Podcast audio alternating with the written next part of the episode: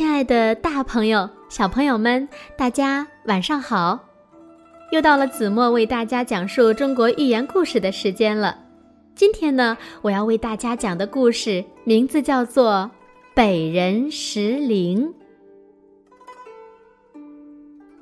有一个出生在北方的人，他呀不认识菱角，可他在南方做官。有一次。他在酒席上吃菱角，他看了半天，不知道怎样吃，于是呀，连菱角壳也一起放进嘴里吃。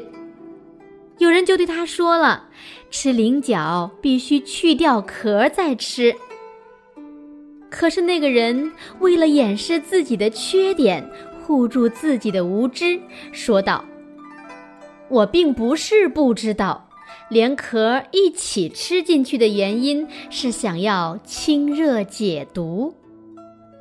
问的人就说了：“那北方也有这种东西吗？”他回答说：“前面的山，后面的山，哪块地没有呢？”可是。菱角生活在水中，根本就不是在土里生长的。这个人呐，硬是把自己不知道的事情当做知道的。北人石林的故事呀，子墨就为大家讲到这里了。在这里呢，北人是指生活在北方的人，菱是指南方的一种特有的食物，叫菱角。北人石灵呢，又可称作北人淡灵，出自明代文学家江盈科所著的《雪涛小说》，讽刺了那些不懂装懂的人。是啊，我们常常说“知之为知之，不知为不知”，是知也。